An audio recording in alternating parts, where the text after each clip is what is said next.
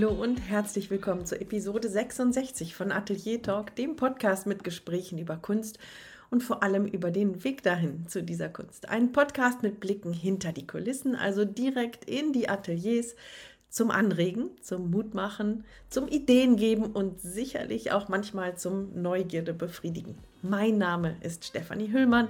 Ich bin bildende Künstlerin und begrüße dich ganz herzlich. Wenn du Atelier Talk Podcast hörst, dann stehen die Chancen ja sehr hoch, dass du was mit Kunst zu tun hast. Vielleicht interessieren dich die Wege und Entwicklungen von Künstlerinnen und Künstlern und du hörst deswegen die Interviews sehr gerne. Aber ich weiß, dass ein Großteil meiner Hörerinnen und Hörer selber aktiv Kunst macht. Und da gibt es eigentlich zwei Gruppen. Die einen machen Kunst und erfreuen sich am Prozess und an den Ergebnissen und sind heilfroh, dass sie das als Hobby machen, als Ausgleich nebenbei und sie wollen auf alle Fälle, dass das so bleibt und wollen sich um nichts weiter kümmern. Und dann gibt es die andere Gruppe, die sich sicherlich natürlich auch am Prozess und an den Ergebnissen erfreut, aber die das eben nicht nur als Hobby betreiben möchte, sondern die daran arbeitet, bekannter zu werden, sichtbarer zu werden, Kunst zu verkaufen und die Idee, die in der eigenen Kunst steckt, zu verbreiten. Wenn du zu dieser zweiten Gruppe gehörst, dann ist diese Episode für dich. Denn heute ist mein Gast Ina Ross.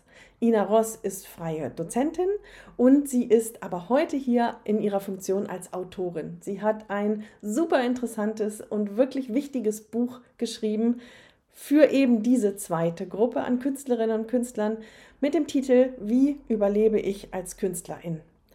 Dieses Buch steht sicherlich in vielen Buchregalen von Künstlerinnen und Künstlern. Es lohnt sich trotzdem heute reinzuhören, denn Ina Ross spricht über die dritte Auflage ihres Buches. Sie gibt viele Blicke hinter die Kulissen. Sie erzählt zum Beispiel auch, welches Kapitel ihr ganz besonders am Herzen lag und vieles mehr. Heute lohnt es sich auch quasi doppelt zuzuhören. Zum einen bekommst du eine energiegeladene, kreative und anregende Ina Ross und zum anderen kannst du auch etwas gewinnen. Wahrscheinlich ahnst du schon, was das sein kann. Es lohnt sich bis zum Ende zuzuhören. So, genug der Vorrede. Ganz viel Spaß beim Zuhören. Bevor das Gespräch startet, noch etwas in eigener Sache. Dieses Jahr eine Episode, in der es um das Selbstmarketing von Künstlerinnen und Künstlern geht. Und ich habe glatt vergessen zu erzählen, dass ich am Sonntag, am ersten Advent, meine allererste Einzelausstellung habe. Ich lade ganz herzlich ein zu der Ausstellung vom Wesen und Wandel in der Villa Blunk in der Nähe von Berlin. Alles ist zu finden unter www.villa-blunk.de oder auf meiner Webseite www.stephanie-hüllmann.com. Am ersten Advent ab 15 Uhr würde ich mich riesig freuen, dich zu sehen und fühle dich ganz herzlich eingeladen. So, Beinahe hätte ich das vergessen. Jetzt geht es aber wirklich los mit dem Gespräch mit Ina. Hallo, guten Morgen, Ina Ross. Ich freue mich, dass du da bist. Ich freue mich, dass wir hier heute zusammensitzen können. Hallo Stefanie, ich freue mich auch auf unser Gespräch. Ina, es ist Montagmorgen, kurz nach zehn. Was hast du heute schon alles gemacht? Was, wie sah dein Tag bisher aus zwischen Aufstehen und jetzt? Und ich verrate dir auch gleich, warum ich das frage. Also ich habe eigentlich heute den ganzen Morgen nur Rechnungen geschrieben, was eigentlich eine positive Sache ist, aber in der Tätigkeit natürlich super langweilig. Also nichts irgendwie Aufregendes mit Kunst, sondern wirklich Bürokratie. Und jeder Freiberufler da draußen kennt es aber. Man schiebt es ja immer so vor sich her. Aber Montagmorgen ist ein super Moment, wo man sagt, jetzt mache ich das mal. Wie, wie ist das konkret? Du stehst auf, du machst dir eine Tasse Kaffee und setzt dich mit der an den Schreibtisch und legst los? Nee, ich brauche ein Frühstück. Also, äh, ohne, also ohne Kaffee sowieso funktioniert gar nicht. Ich bin eine andere Person ohne Kaffee, aber ich bin auch ein wahnsinniger Essensmensch, muss ich auch mal sagen. Also äh, ohne Essen und wirklich so ganz regelmäßig Frühstück, Mittag, Abendessen äh, bin ich, äh, bin ich unleidlich. Also ich brauche ein ordentliches Frühstück und wenn das passiert ist, dann kann der Tag kommen, auch wenn er Montag heißt und wenn Bürokratie auf mich wartet, mit einem guten Frühstück im Magen geht's. Und hast du das geplant, dass du Montagmorgen deine Rechnung machst? Sieht jeder Montagmorgen erstmal so aus? Nee, ähm, ich, heute ist ein ungewöhnlicher Montag, weil normalerweise beginne ich, ähm, habe ich montags von 10 bis 11.30 Uhr meine erste Vorlesung. Mhm. Aber heute ähm, ausnahmsweise nicht, weil wir uns, mit, weil ich mit meinen Studenten mich am Mittwoch einen ganzen Tag treffe. Deswegen ist dieser äh, Montagmorgen ungewöhnlich frei für mich. Also deswegen können wir auch dieses Gespräch ja hier heute machen. Ähm, und da dachte ich so, okay, das nutze ich jetzt aber gleich mal für diese Sachen. Der Grund, warum ich frage, ist natürlich der, du bist Dozentin für Kulturmanagement und organisatorische Praxis. Du unterrichtest an der Uni im Saarland, an der Hochschule in Braunschweig, in Berlin bist du unterwegs. Ähm, du hast, hast gerade promoviert oder du wurdest gerade promoviert. Wie sagt man das? Oh, das ist, das ist eine sehr gute Frage. Ähm, ich habe gerade promoviert, glaube ich. Ja.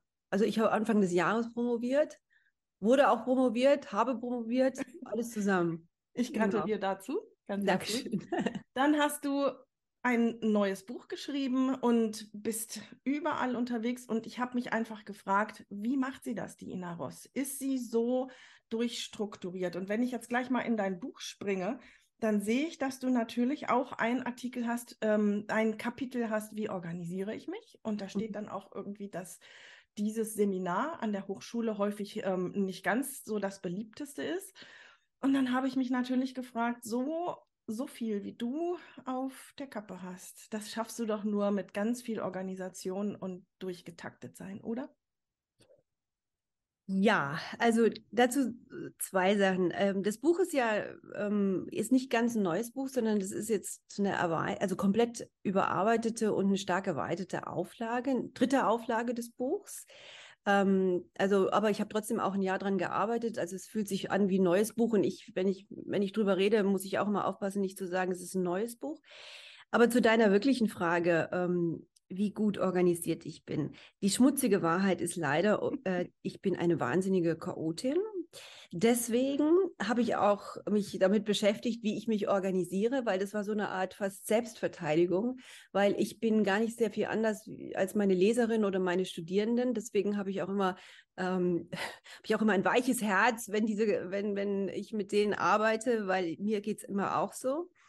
Deswegen ähm, musste ich mich oder muss mich eigentlich bis heute, daran hat sich gar nicht so viel geändert, immer sehr, sehr zwingen, ähm, wirklich diese Pläne zu machen, diese Organisation zu machen. Äh, es regt mich zum Beispiel auch wahnsinnig auf, wenn ich jetzt irgendwie große Organisationswerkzeuge erst brauche, wo ich mich erst einarbeiten muss. Also ich äh, bin da sehr ungeduldig, weil ich es eben so ungern mache. Deswegen, äh, wenn du, du hast das Kapitel ja schon angesprochen, du wirst auch sehen, wenn du reinliest, es ist auch wirklich ein Kapitel, wo, wo versucht, äh, Planungswerkzeuge äh, vorzustellen, die sehr, sehr einfach sind, die sofort jeder versteht und sofort auch nutzen kann. Das ist mir immer ganz wichtig. Das, ähm, es soll ja, soll ja wirklich was bringen und nicht noch extra Zeit wegnehmen. Also es ist wirklich so, dass ich immer, äh, weil ich eben selber so, äh, ja, ich kann es gar nicht anders sagen, selber so chaotisch bin, bin ich eben immer auf der Suche nach äh, solchen Organisations- und Planungswerkzeugen, mit denen ich mich selber auch diszipliniere. Und ich muss mich disziplinieren, da hast du völlig das richtig beobachtet, weil ich halt an sehr, sehr unterschiedlichen Orten auch unterrichte und sehr viele unterschiedliche Projekte auch einfach mache. Ne? Also die, die Bücher, also es, ist, sind ein, äh, aber auch oft auch ja Aufsätze oder dann eben die Lehre, die an unterschiedlichen Orten ist und dann wieder ein Projekt und so. Also da springe ich sehr häufig und brauche das deswegen auch. Lass uns mal einen kleinen Schritt zurückgehen. Wir sprechen über das Buch Wie überlebe ich als Künstlerin? Ähm, nur ist es ganz witzig, das habe ich dir noch nicht erzählt im Vorfeld. Du hast mich kontaktiert, du hast mich angeschrieben und hast gesagt, ich, du hättest mal Lust, dieses Buch vorzustellen in, bei, also im Podcast bei Atelier Talk. Ähm, dann haben wir telefoniert. Ich fand das ganz toll. Das Gespräch hat schon sehr viel Spaß gemacht. Und dann ist dein Buch bei mir gelandet und ich fange an, es zu lesen und ich denke mir, Moment mal, und dann stehe ich auf und gehe an mein Bücherregal und finde das blaue Buch. Das mhm. blaue Buch, die Vorversion. Genau. Und wenn ich das jetzt mal genauer zeige, schau dir das mal an, wie das durchgearbeitet wurde ist. ja richtig studiert. Es ja. gibt kaum ein wow. Buch, das ich so durchgeackert habe mit Zetteln drin, mit ähm, Klebchen drin, Unterstreichungen, verschiedene Farben und so weiter und so fort. Und nach meiner letzten Episode, als ich ähm, fertig war. Ich hatte die, das Gespräch mit Lydia Rink. Da habe ich gesagt, oh, ich freue mich schon auf die nächste Woche. Da habe ich das Interview mit Ina Ross, die hat das Buch geschrieben, bla bla bla. Und Lydia Rink sagte, ach, das steht bei mir auch im Regal. Ach, wie toll. Und wir haben uns gefragt, mhm. jetzt komme ich zu meiner Frage. Ähm, mhm. Ina, du bist Dozentin, du bist Forscherin, dein, du bist Wissenschaftlerin. Woher kommt denn in deinem Lebenslauf diese Affinität zur Kunst? Wie bist du in diesen Bereich gekommen? Bist du schon als Kind sehr kreativ aufgewachsen? Bist du in einem künstlerischen Haushalt aufgewachsen? Woher kommt das? Nein, überhaupt nicht. Also meine, ich komme wirklich aus einem ganz kunstfernen Haushalt. Also meine Eltern sind auch keine Akademiker und haben auch, ähm, auch von der Seite her waren auch jetzt nicht irgendwie an Kunst interessiert, auch nicht als Sammler oder als irgendwie selbst Kunstproduzenten. Ich habe, äh, das ist wirklich mein Feld, was ich mir selber ähm, erobert habe sozusagen. Das ist meins. Also keiner in meiner Familie hat da irgendwelche Verbindungen dazu. Ähm, ich bin wirklich, ich habe richtig eben, äh, auch Management studiert erstmal und ich mein erster ähm, wirklicher Kontakt und es ist eigentlich auch eine ganz schöne Geschichte, ähm, die ich dir gerne auch mal erzähle. Also ich war in Kopenhagen und war da an der Business School, habe da ähm, Management studiert und wollte aber irgendwie doch mal in die Kunstwelt reinschnuppern. Und da gab es eine Galerie, äh, Edition Kopenhagen, die es immer noch gibt. Eine sehr, sehr schöne, mit der ich auch heute noch immer verbunden bin, mit vier Besitzern. Und die arbeiteten sehr viel mit deutscher Kunst, also hatten deutsche Künstler, Künstlerinnen. Und ähm, das sah ich so meine Chance. Ich hatte überhaupt keine Erfahrung und bin da mehr oder weniger reinmarschiert in diese Galerie. Als da war ich gerade 25, also noch sehr jung und unbedarft und marschierte da rein und sagte: Guten Tag, ich heiße, ich sprach ein bisschen Dänisch. Ähm, ich würde ganz gern hier arbeiten. Und da sagten die vier, ja, äh, Referenzen, Qualifikationen. Und nichts davon war von meiner Seite da. Und da waren die sehr ratlos mit mir und fanden mich jetzt nett und fanden auch diese Chutzpe, glaube ich, ganz beeindruckend. Und dann sagen die zu mir, pass auf, dann kommst du heute Abend. Günter Grass hat seine ähm, Eröffnung heute Abend und da kommst du mal hin und dann diskutieren wir nochmal. Also sie waren sehr, die hatten große Fragezeichen eigentlich auf ihren Gesichtern. Und als ich dann am Abend erschien, sagte der eine Besitzer zu mir, Peter, pass auf, Ina, wir haben das diskutiert. Wir wissen überhaupt nicht, äh, wie wir das entscheiden sollen. Und da haben wir uns Folgendes gedacht. Äh, Kunst ist immer Kommunikation. Äh, da sitzt Günter Grass. Ähm, wenn du es schaffst, mit ihm zehn Minuten zu reden, mhm. geben wir dir eine Chance, kriegst du hier einen Job.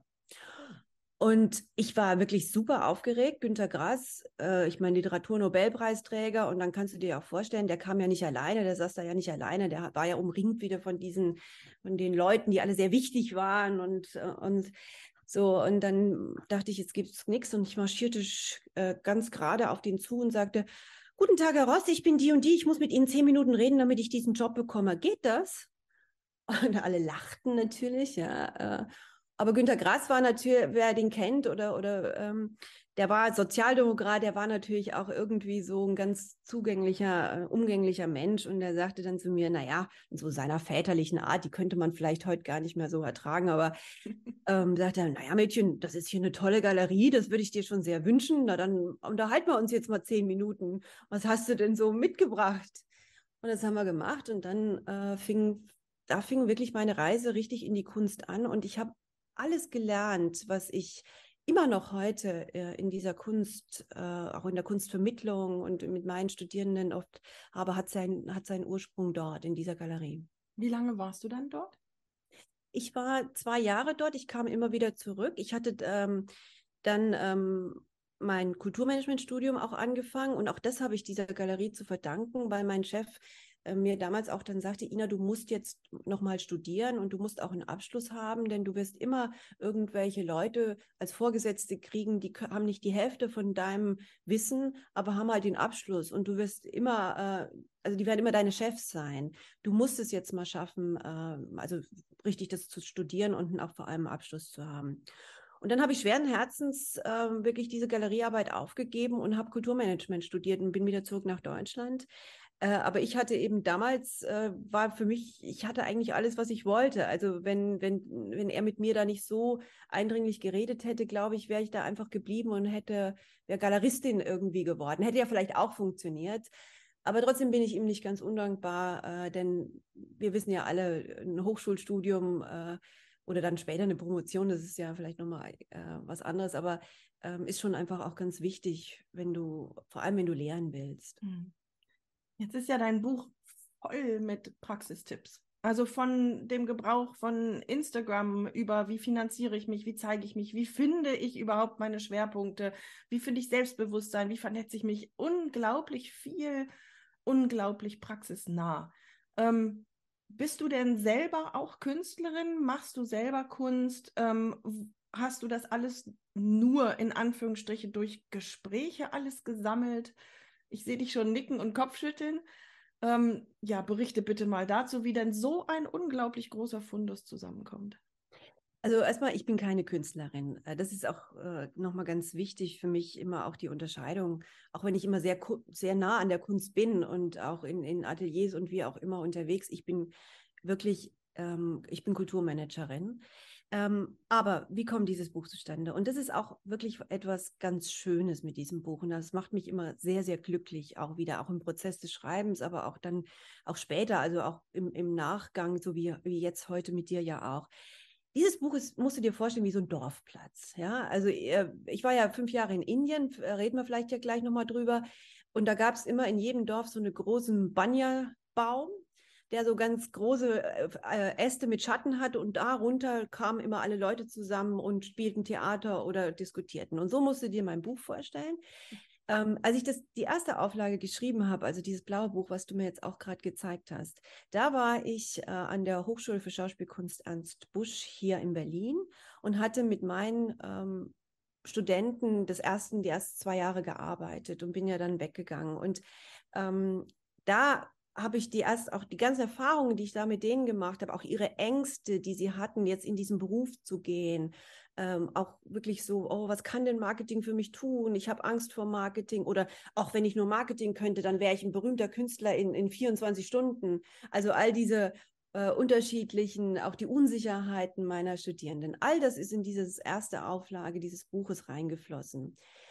Und jetzt, fast, ja, fast zehn Jahre später, also es ist ja die dritte Auflage, sind meine Studierenden von früher sind jetzt schon zehn Jahre im Beruf und teilweise auch wirklich sehr erfolgreich unterwegs. Und die kommen wieder zu, mit mir, zu mir in dieses Buch wieder und, in, äh, und, und geben mir ihre Erfahrungen. Manche haben sich da auch spezialisiert. Ich habe da auch ein sehr, sehr schönes Interview mit einem meiner früheren Studenten, Janot, der über TikTok äh, sich wirklich sehr bekannt und berühmt gemacht hat, Bühnenkünstler.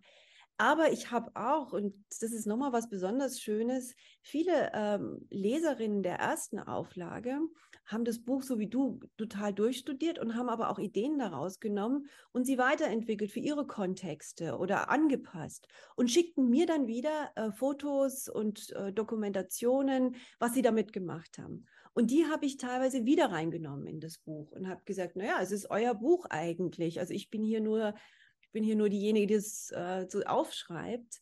Ähm, und habe dann wieder, ähm, also sozusagen auch diese Ideen wieder da aufgenommen. Und so funktioniert das Buch. Es ist halt schon, es ist mir sehr, sehr wichtig, dass es sehr praxisnah ist, weil ähm, ich mache keine kulturpolitischen Statements oder wie auch immer. Da gibt es wirklich äh, andere, die das besser können als ich. Aber ich bin ja, ich bin auch, äh, ich glaube, wenn ich was bin, bin ich eine gute Beobachterin und habe halt durch meine langjährigen Erfahrungen ähm, da, mit diesen Sachen bin ich immer sehr nah dran und ähm, versuche das immer zusammenzutragen und wirklich, wirklich auch, ich sag mal, einfach nützlich zu sein. Also dieses Buch möchte einfach nur nützlich sein.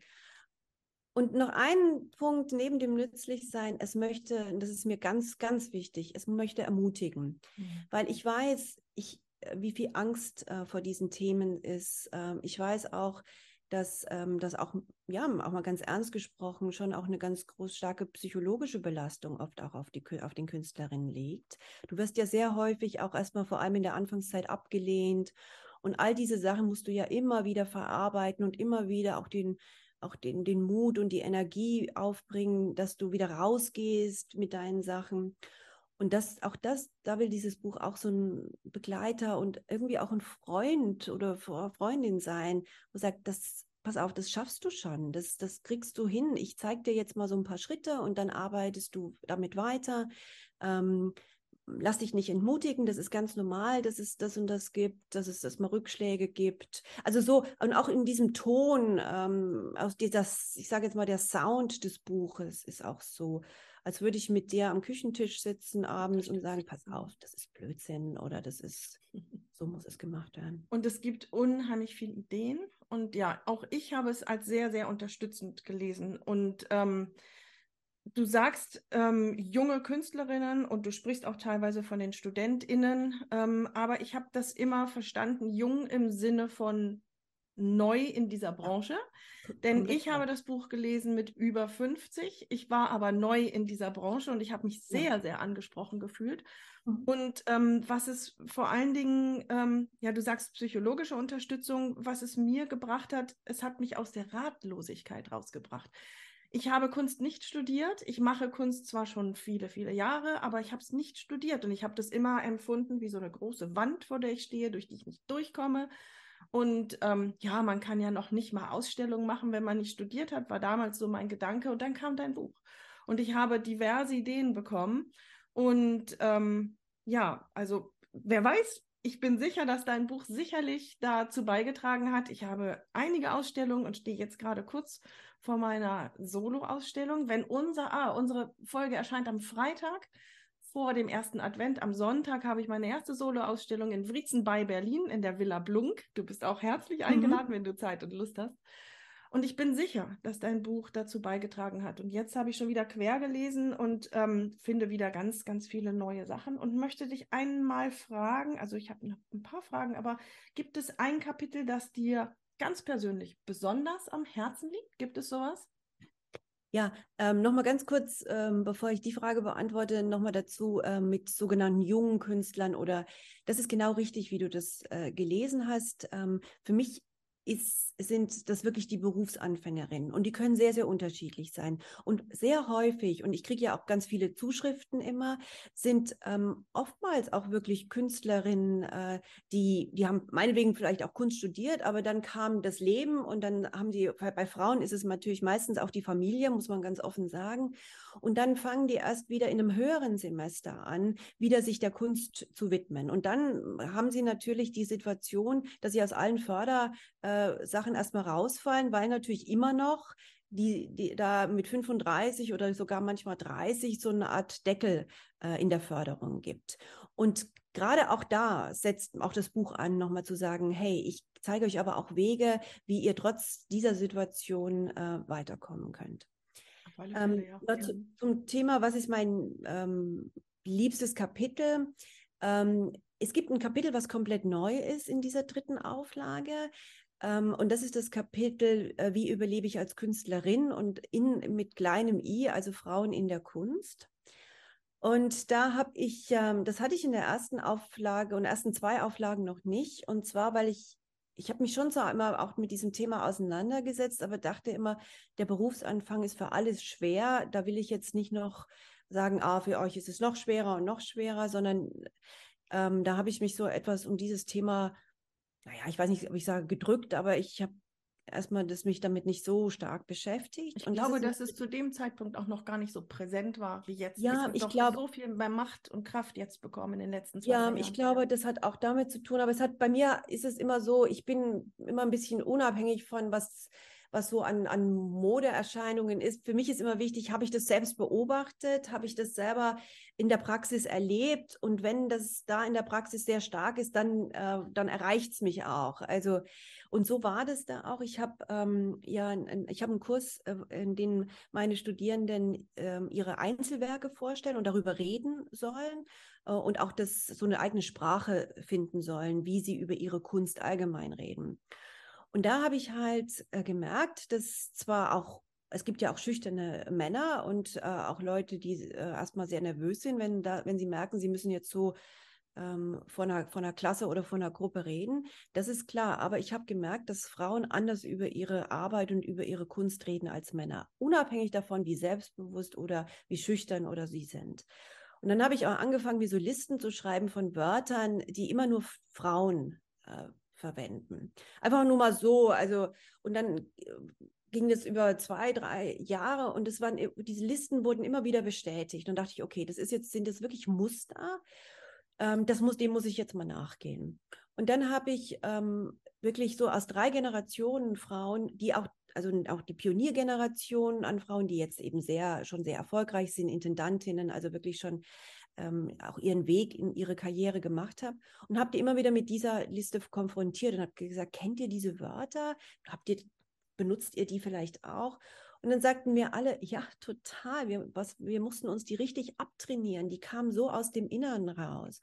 Und das fand ich sehr, sehr spannend. Und dann dachte ich, okay, nee, jetzt muss ich wirklich da mal reingehen, weil mein Buch ist ja ein Ratgeber. Wie gesagt, das ist, ich äh, also ich mache keine kulturpolitischen Debatten, aber ich muss irgendwie finden, wie kann ich selber, was kann ich selber erstmal dazu tun, damit mein Gegenüber mich anders auch wahrnimmt.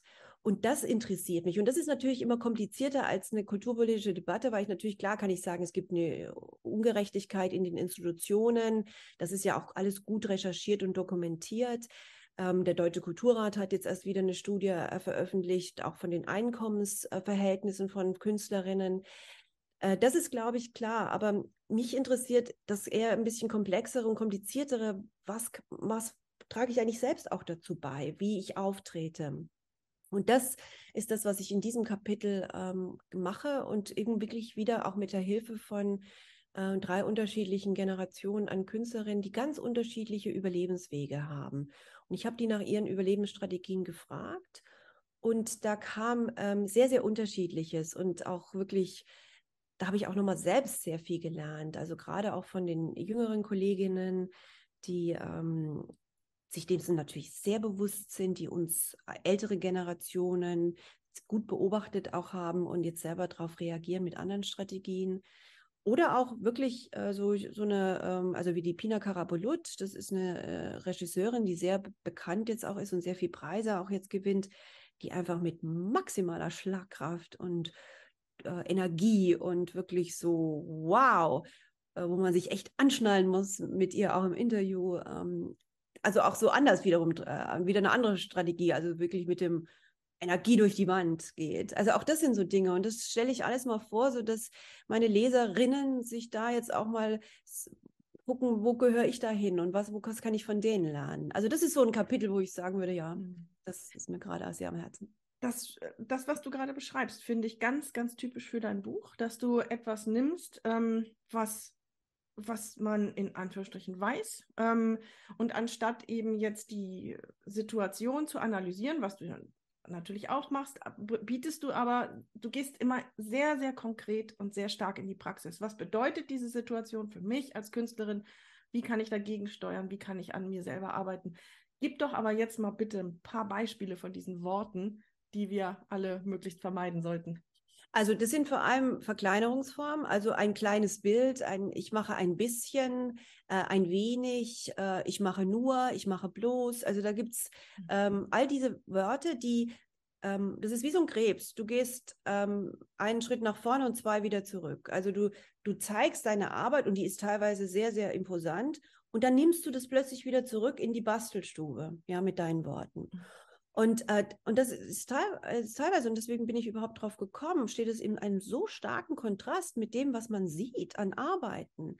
Auch, ähm, also ich habe äh, eine ähm, Stud Studentin, also jetzt Ex-Studentin, also äh, ist jetzt schon fertig, ähm, deren äh, Karriere ich auch sehr äh, eng verfolge, die hat ganz starke Arbeiten, Installationen, die sehr auch mit dem Thema ähm, Liebe, Schmerz und so weiter arbeiten, also wirklich starke Position. Und wenn sie dann sprach, kamen eben diese Worte und dann wurde das plötzlich wie so ein, ja, ich kann es gar nicht anders sagen, wie so Trostpreis Bastelstube kam das zurück. Und sie ist selber, und das fand ich immer irgendwie so erstaunlich, das hat gar nichts mit Schüchtern zu tun. Also das ist niemand, die sich da irgendwie kein Wort rausbringt, sondern die schon auch äh, Springerstiefel und so äh, auch irgendwie auch ein Auftreten hat. Und da dachte ich, das ist irgendwie tiefer als die Person. Das sind so Muster, die mhm. so irgendwie tief in uns Frauen drin sind. Die haben wirklich erstmal mit ähm, dem Individuellen weniger zu tun. Und dann wird es halt spannend auch für mich. Und dann natürlich sofort die Frage, hey, wie gehe ich damit um? Wie geht ihr damit um? Was kann ich euch da geht's geben, raten? Hier ist es, in diesem Kapitel ist es immer eher so etwas wie, ich mache es euch sichtbar, damit ihr dann auch mit euch selber arbeiten könnt. Ja, also das ist so ein fast ein bisschen ein, oder ein untypisches Kapitel, äh, weil sonst gibt es ja immer ganz klare Ratschläge und darin wendest du dich und so machst du das und eins, zwei, drei ist die Anleitung. Hier ist es eher sowas, hey, ich zeige euch das und schau mal, ob ihr euch wiedererkennt. Und wenn ihr euch wiedererkennt, dann wisst ihr, das ist jetzt mal ein Arbeitsfeld, daran müsst ihr wirklich arbeiten. Und so kommt es nämlich auf der gegenüberliegenden Seite an den blinden Fleck wegmachen und wenn ich es erstmal sehe, kann ich an mir arbeiten. Tiefer ja. als der Mensch, das fand ich eine äh, spannende Formulierung, ähm, denn sicherlich geht das ja auf die Gesellschaft zurück, ja.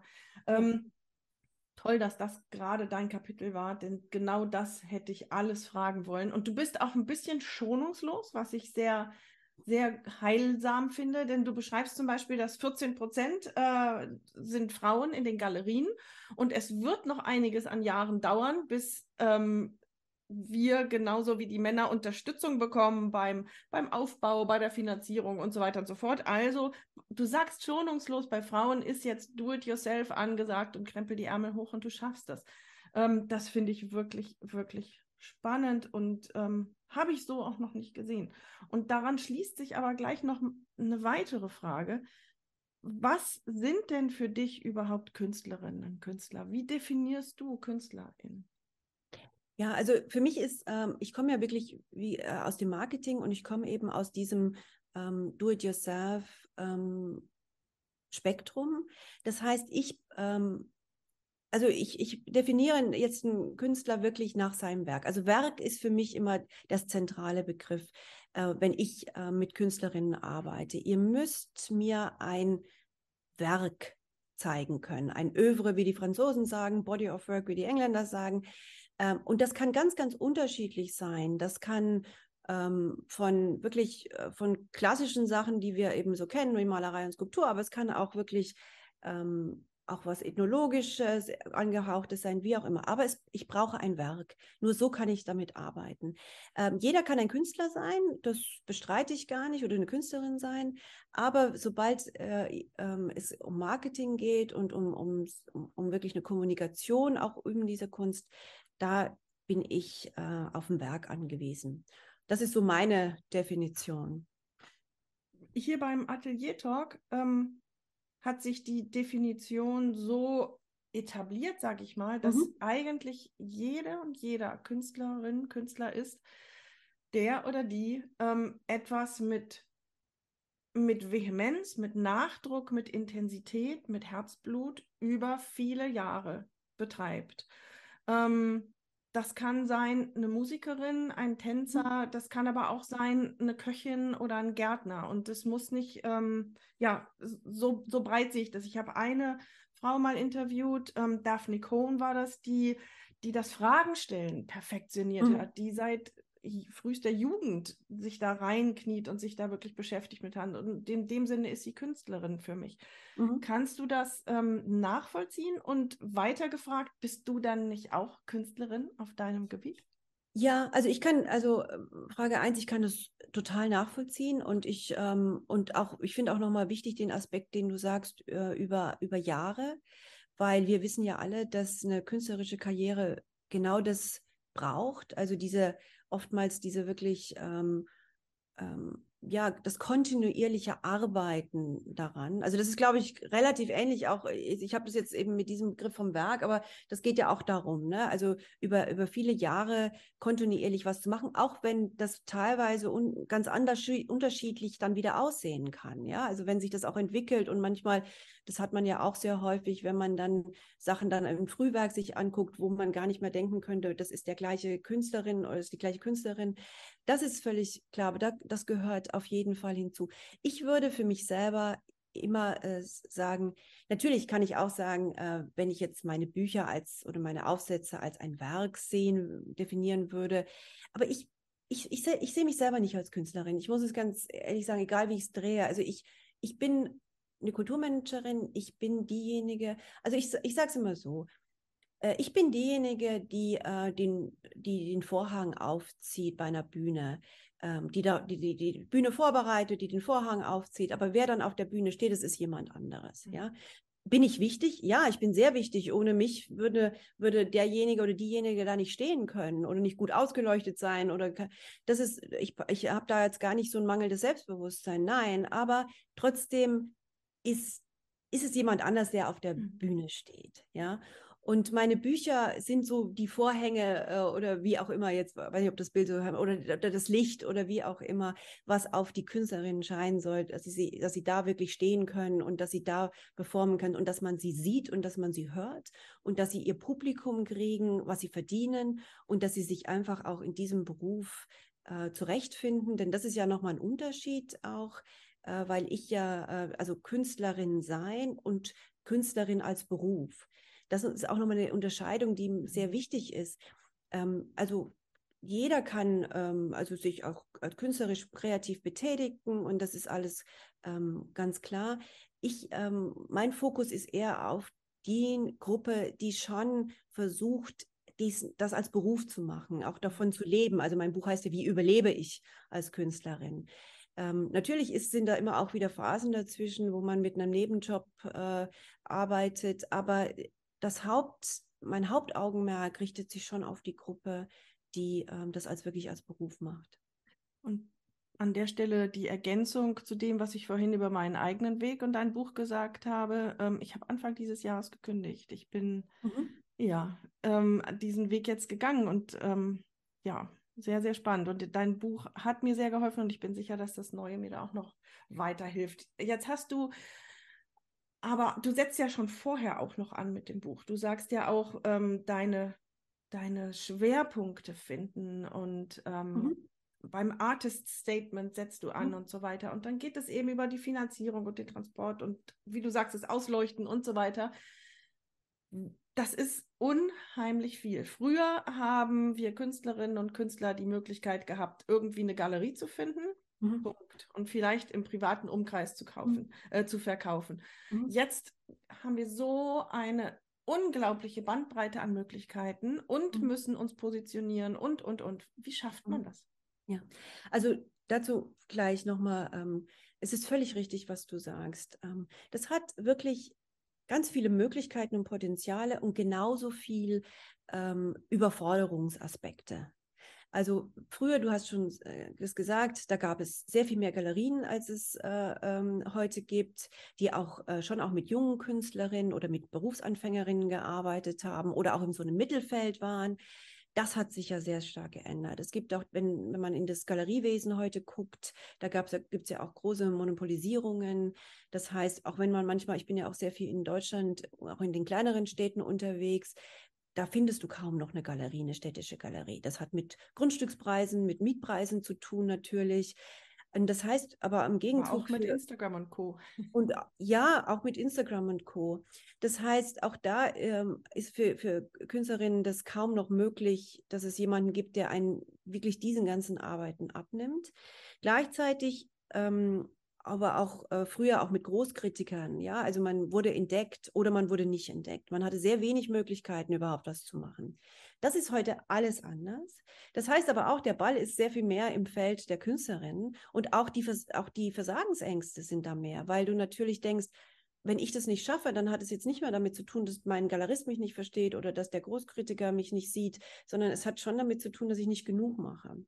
Das ist auch was, was ich äh, in diesem Buch auch nochmal ganz klar, in dieser neuen Auflage nochmal sehr viel mehr äh, im Blick hatte als in der ersten Auflage. In der ersten Auflage war ich selber auch recht, ich muss immer ganz offen sagen, ganz begeistert davon, was es alles für Möglichkeiten gibt. Und ich wollte euch so viel wie möglich zeigen, damit ihr auch wirklich ähm, seht, hey, ich kann es selbst machen, ich, ich habe es in der Hand.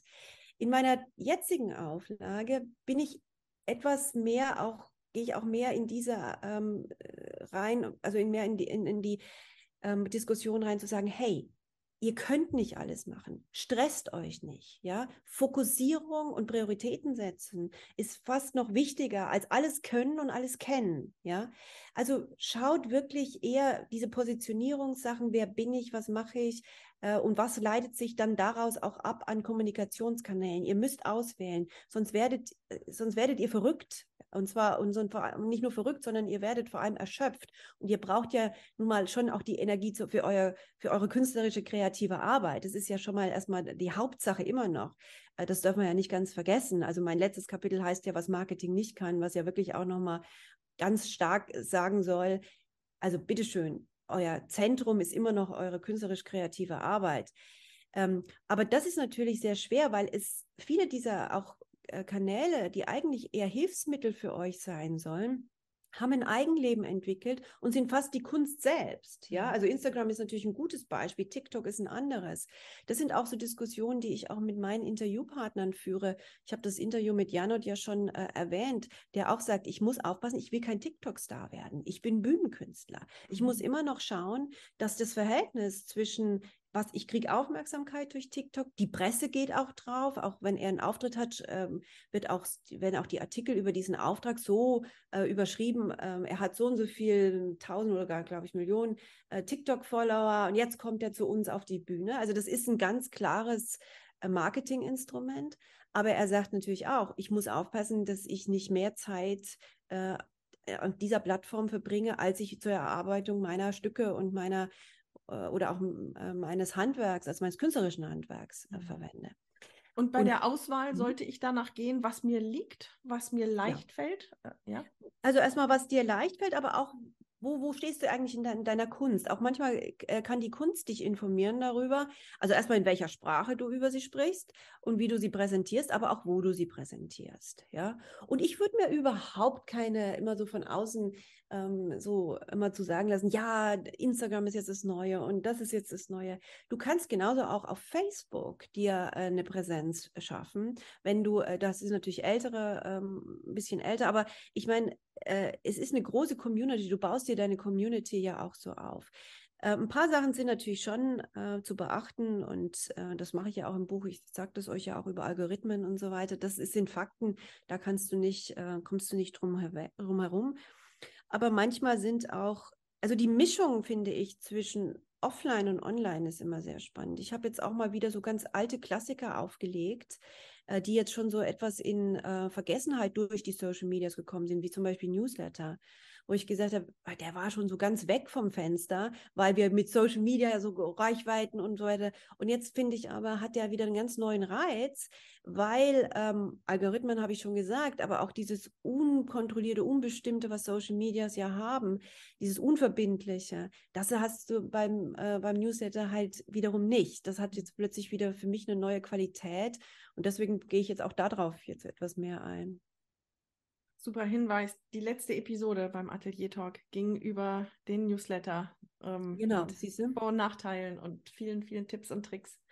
Genau. Ina, du hast selber schon erwähnt, dass du lange im Ausland warst. Mhm. Ähm, was hat das für dich und deinen Blick auf die europäische Kunstwelt gemacht? Oder wenn ich jetzt frage, ich würde natürlich am liebsten fragen, was hat es mit dir gemacht? Aber das ist riesig. Ich habe selber im Ausland gelebt. Das ändert natürlich so, so viel. Aber jetzt konkret auf, auf dein Buch und auf deine Arbeit. Was hat sich da geändert durch diesen langen Aufenthalt?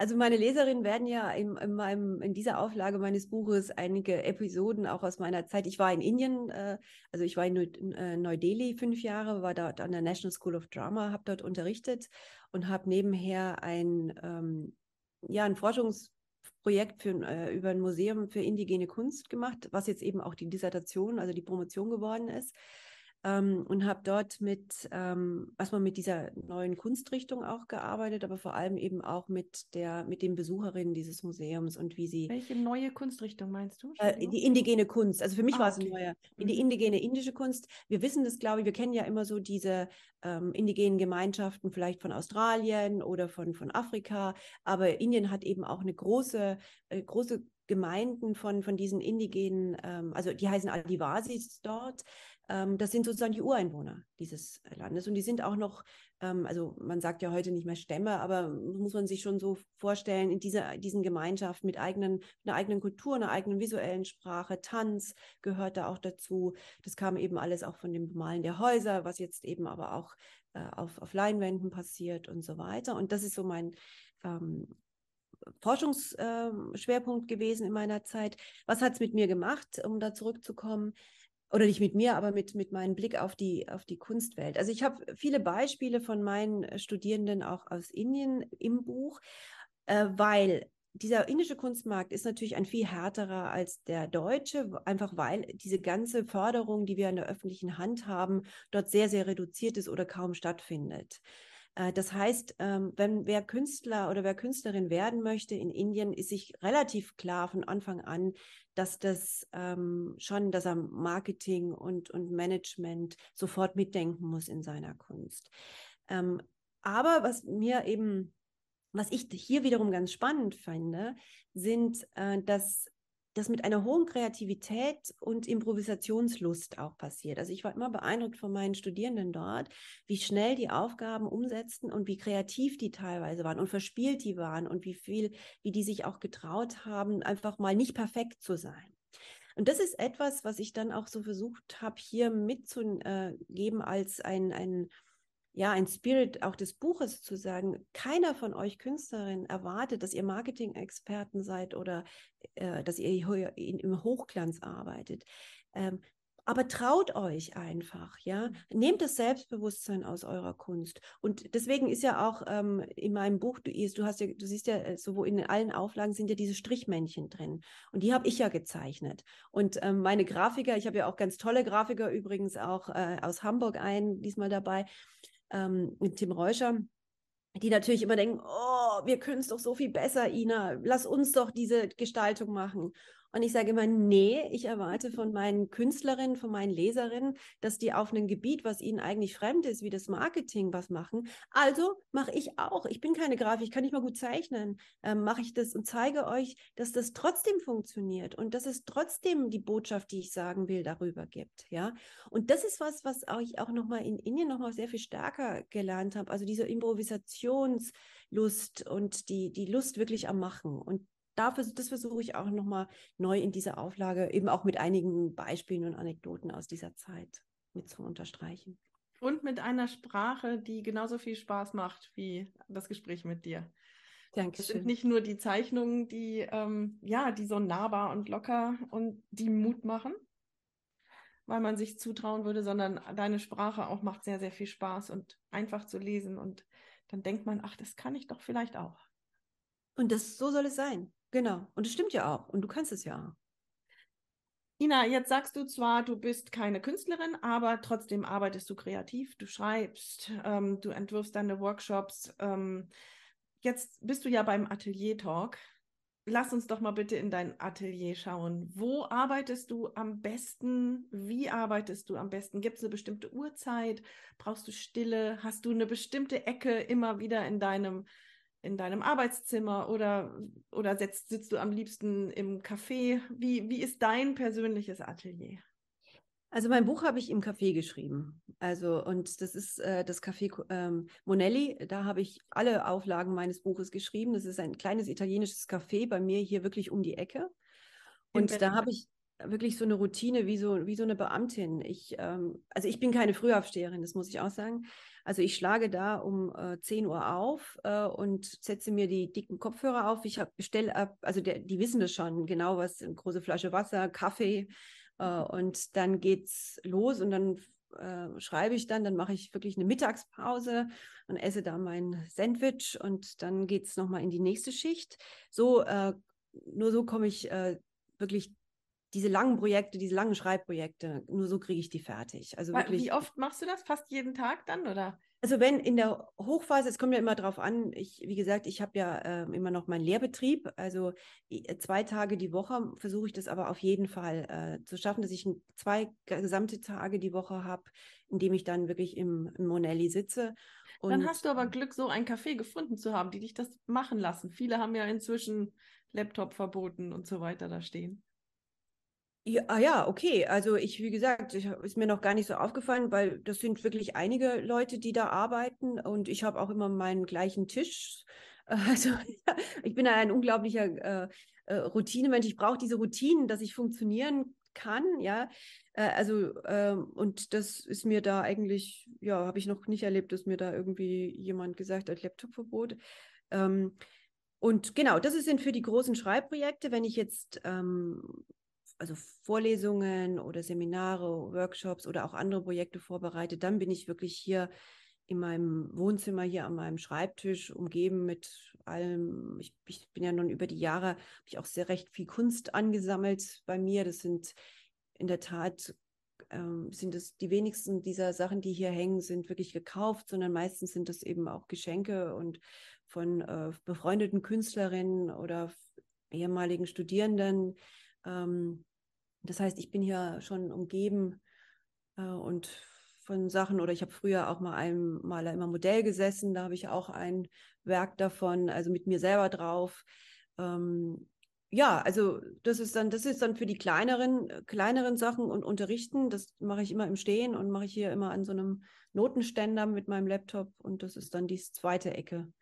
Ach so, das Online-Unterrichten. Mhm. Ja, wir haben immer noch Online, wir, wir mischen das so ein bisschen, also äh, ähm, Online und Offline, aber ähm, es ist, geht auch viel über Online. Wenn du jetzt das Online-Unterrichten ähm, erwähnst, kann ich denn als Künstlerin dich buchen, wenn ich sage, ich möchte jetzt mal mit der Finanzierung mal ein bisschen genauer schauen oder ich komme mit meinem Artist-Statement nicht weiter oder mhm. ich möchte mal jemanden haben, mit dem ich üben kann, wie ich meine, wie ich über meine Kunst spreche, damit ich nicht unbewusst verkleinere zum Beispiel. Ja. Kann ich dich dann buchen? Kann ich dich anschreiben? Ja, das kann man, ähm, also ich habe meine Webseite ist ja draußen, da find, findet ihr auch alle Daten. Also ich mache Coaching. Ich mache wenig Coaching, das sage ich jetzt auch mal, ähm, weil ähm, ja, also es, es, ist auch immer, ich, ich unterrichte ja sehr viel.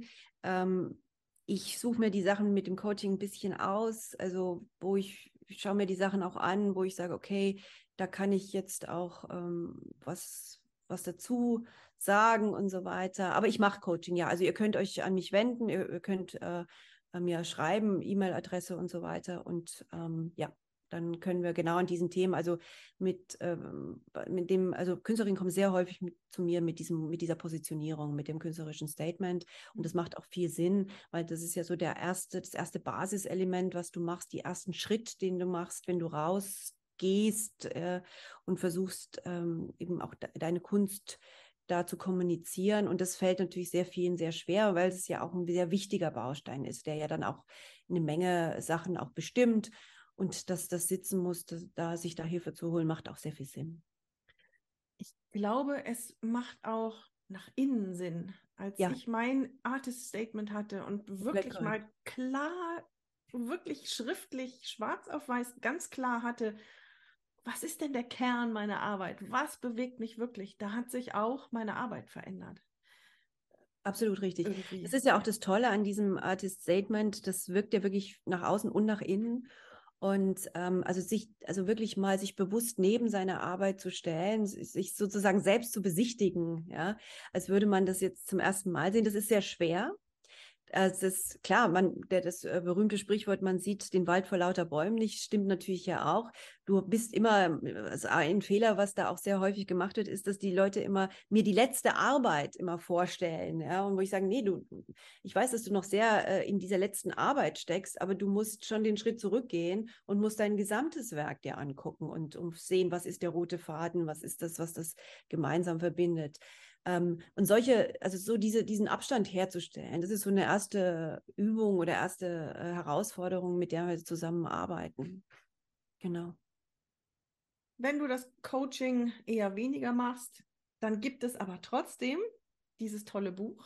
Ja. Und ähm, Ina, du hast ähm, zu etwas Ja gesagt, was mich unheimlich freut. Wir dürfen eins deiner Bücher verlosen beim Atelier Talk. Und das ist natürlich ein bisschen geknüpft an eine minimale Aufgabe. Bitte schreibt mir über Instagram oder die Mailadresse, die du auf der Webseite findest, ähm, atelier-talk.com oder stephanie-hüllmann.com. Zwei Punkte. Punkt A, Warum hörst du Atelier Talk? Was gefällt dir? War, was regt dich an, jede Woche wieder einzuschalten? Und Punkt B, wen würdest du gerne mal hören hier im Interview oder welches Thema sollte hier mal besprochen werden? A und B, bitte schreiben, am besten mit dem Betreff Ina Ross. Und das Ganze wird dann in eine Lostonne geschmissen und wird ausgelost. Das Ganze geht bis zum 5.12 einen Tag vor Nikolaus bis zum 5.12. brauche ich das bitte. Und am 6.12. Ähm, findet die Verlosung statt. Und dann haben wir bis zum nächsten Mal dann jemanden, der das gewonnen hat. Ich freue mich drauf und dir ganz, ganz herzlichen Dank dafür, Ina. Sehr gerne, sehr gerne und viel Spaß beim Lesen. Wir befinden uns auf der Zielgeraden unseres Gesprächs. Es gibt aber noch eine Rubrik, die ich ganz gerne mit dir ähm, besprechen möchte. Und zwar ähm, nenne ich, also es gibt noch keinen guten Titel für diese Rubrik. Es ist schwarz-weiß, entweder oder. Ein paar Fragen stelle ich dir, damit wir ein bisschen dich nochmal anders kennenlernen. Ich glaube, zur ersten Frage weiß ich schon die Antwort. Das habe ich, glaube ich, vorhin gehört. Es ist immer dieselbe Frage. Kaffee oder Tee? Kaffee, Kaffee. Kaffee, Kaffee. Nie Tee? ähm, ja, manchmal grünen Tee, das stimmt. Äh, aber um in die Gänge zu kommen, Kaffee. Und auch leider zu viel Kaffee. Meer oder Berge? Meer.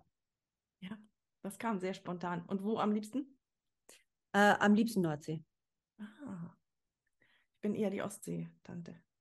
Wenn du dann nach Hamburg ziehen solltest, dann hast du es ja nicht mehr weit. Genau, das ist, ich bin in, mit der Ostsee ja aufgewachsen. Also meine Eltern fahren seit 40 Jahren, 50 Jahren wahrscheinlich immer an den gleichen Ort an der Ostsee. Also ich bin damit aufgewachsen, aber ich habe in meinen erwachsenen Jahren wirklich die Nordsee sehr lieb gewonnen. Das bei mir genau andersrum. Immer, immer Nordsee, immer St. Peter-Ording und dann ist es die Ostsee geworden, der Daus. Film oder Buch? Buch. Tatsächlich. Ja, ich, ich, ich bin ein großer Theatermensch. Also klar, ich habe ja nun auch an Theaterhochschulen unterrichtet.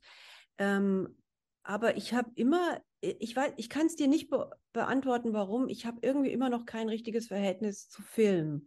Mhm. Also obwohl auch viele meinen Freunden äh, auch in diesen ganzen Arthouse-Produktionen sind und ich, ich finde es auch toll. Also, aber irgendwie kriegt es mich nicht. Also weiß auch nicht genau. Aber Literatur und Theater, da bin ich irgendwie, ja. Und wenn Buch, dann schließe ich noch eine Frage an, dann eher Dokumentation, Biografie oder Belletristik? Belletristik, ähm, mein Mann hat mich jetzt gerade so ein bisschen so etwas in diese Krimi-Ecke, was ich früher nie gelesen habe. Aber der hat mich jetzt gerade so angefüttert mit Krimis, äh, so diese englischen Landhaus-Krimis. So, da bin ich, habe ich jetzt gerade einige äh, weggehauen oder ganz schnell weggelesen. Äh, aber ansonsten gerne Belletristik. Englische Landhauskrimis, hast du da einen Titel, der dir besonders gefallen hat? Ähm, äh, der English Murder habe ich gerade gelesen. Das ist ein Krimi aus den 50er äh, Jahren und das ist von einem ähm, äh, ein Autor geschrieben, der eigentlich Richter war, der hat aber so ein Pen-Name. Ich müsste es jetzt, müsste es jetzt holen, um es dir zu sagen. Und der, ähm, ja, der eben während Weihnachten und eingeschneit, also typischer so eine Agatha Christie-Situation und dann wird da herzlich drauf losgemordet. Davon kriege ich sicherlich ein Foto. Kannst du gerne kriegen, ja. Wie auch von, von deiner Kunstecke im Wohnzimmer und gerne auch deiner Lieblingsecke im Café. Mhm, dass wir das auf die Webseite stellen und vielleicht auf Instagram. Und wenn ich dann noch, jetzt bin ich, du nix, deswegen bin ich mutig und frag noch weiter, ein Foto von deinem ähm, Porträt, das du vorhin erwähnt hast. Ah, das hängt hier, ja, das hängt über mir. Kann ich dir auch gerne schicken. Super gern. Das zeigen wir das auf Instagram und mich, zum, bitte? Ja, das zeigt mich übrigens in einem Männeranzug. Das war in einer Phase meines Lebens, in, in dem ich graue Männeranzüge und gelbe Krawatte getragen habe. Also wundert euch nicht, wenn ich da in einem Männeranzug sitze. Mit gelber Krawatte. Mit, hier, nee, auf dem Bild bin ich nicht mit gelber Krawatte, aber sonst bin ich immer mit gelber Seidenkrawatte unterwegs gewesen in meinen jungen Jahren. Ich freue mich drauf. Das kommt auf die Webseite und oder auf Instagram. Also es lohnt sich auf beides zu gucken. Ina, was möchtest du noch sagen, was ich nicht gefragt habe? Gibt es etwas, was dir noch auf dem Herzen liegt? Ähm, ich möchte einfach allen meinen Leserinnen draußen wirklich sagen, äh, die Botschaft meines Buches ist, traut euch, ihr könnt es. Ähm, Äh, auch wenn ihr es nicht perfekt sofort äh, alles macht, lasst euch nicht entmutigen. Es ist eines der schönsten und eines der schwersten Berufe, Künstlerin sein. Und ähm, aber ich, ich hoffe, dass das Buch euch begleitet und ich hoffe, dass das Buch euch wirklich nützlich ist. Und das würde mich freuen. Und wenn ihr es lest, ähm, schreibt mir gerne ein Feedback. Ich freue mich immer auch von meinen Leserinnen zu hören. Das ist mir sehr wichtig sogar. Also nicht nur ich freue mich, sondern es ist mir eigentlich sehr, sehr wichtig. Und wo findet man dich im Netz am allerbesten? Am besten über meine Website, wenn ihr Ina Ross eingebt, da müsste die relativ schnell kommen. Und ähm, ihr findet mich aber auch auf Instagram und auf Facebook. Ähm, das sind so meine zwei, also ich bin zwar auch auf Twitter, aber da bin ich seltener unterwegs, also Instagram und Facebook, aber Website und da ist meine Mailadresse und dann schreibt ihr mir einfach.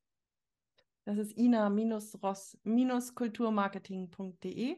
Genau. Das wird genau. alles verlinkt, auch der Instagram-Account. Und ähm, ich sage an dieser Stelle ganz herzlichen Dank für ein super schönes Gespräch. Und Hat mich sehr gefreut, Stefanie. War sehr, sehr angenehm. Und Dankeschön. vielen Dank für dieses tolle Buch.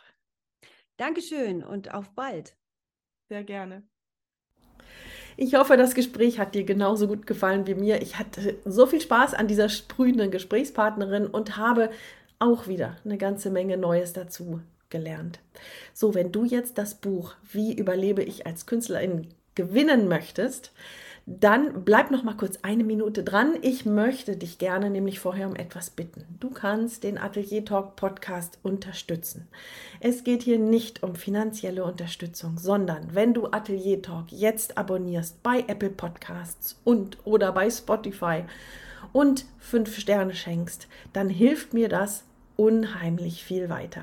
Und wenn du dann noch auf Instagram dem Podcast folgst, hier und da mal likest, einen Kommentar schreibst oder auch, wenn dir eine Episode mal besonders gut gefallen hat, in deiner Story davon berichtest, dann hilft das allen Künstlerinnen und Künstlern, die vorgestellt werden, damit ihre Nachricht gehört wird und viele andere damit äh, davon profitieren können.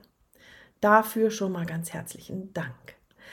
Ja, und das Buch von Ina Ross, Wie überlebe ich als Künstlerin, kannst du gewinnen, indem du mir bis zum 5.12., das gilt bis Mitternacht, 5.12., ähm, eine Mail schreibst. Zum Beispiel die Mailadresse vom äh, Podcast findest du auf atelier-talk.com oder du schreibst mir persönlich eine Mailadresse unter art@ stephanie-hüllmann.com. Auch das findest du auf meiner Webseite www.stephanie-hüllmann.com. Oder du schreibst offen in die Kommentare bei Instagram oder wenn du das nicht möchtest, eine Direct Message, eine Direktnachricht auch bei Instagram. Viele Wege führen zu diesem Buch. Bis zum 5.12. schreibst du mir A.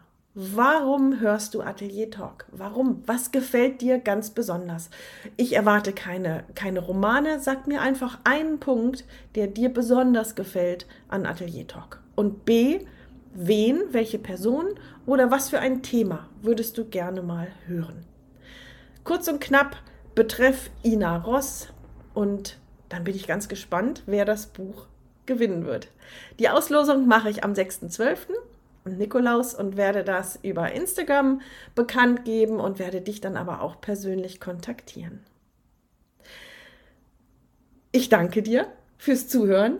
Ich verabschiede mich und ich freue mich auf die nächste Folge, die wieder einen ganz interessanten Gast vorstellen wird. Bis dahin, alles Gute. Tschüss.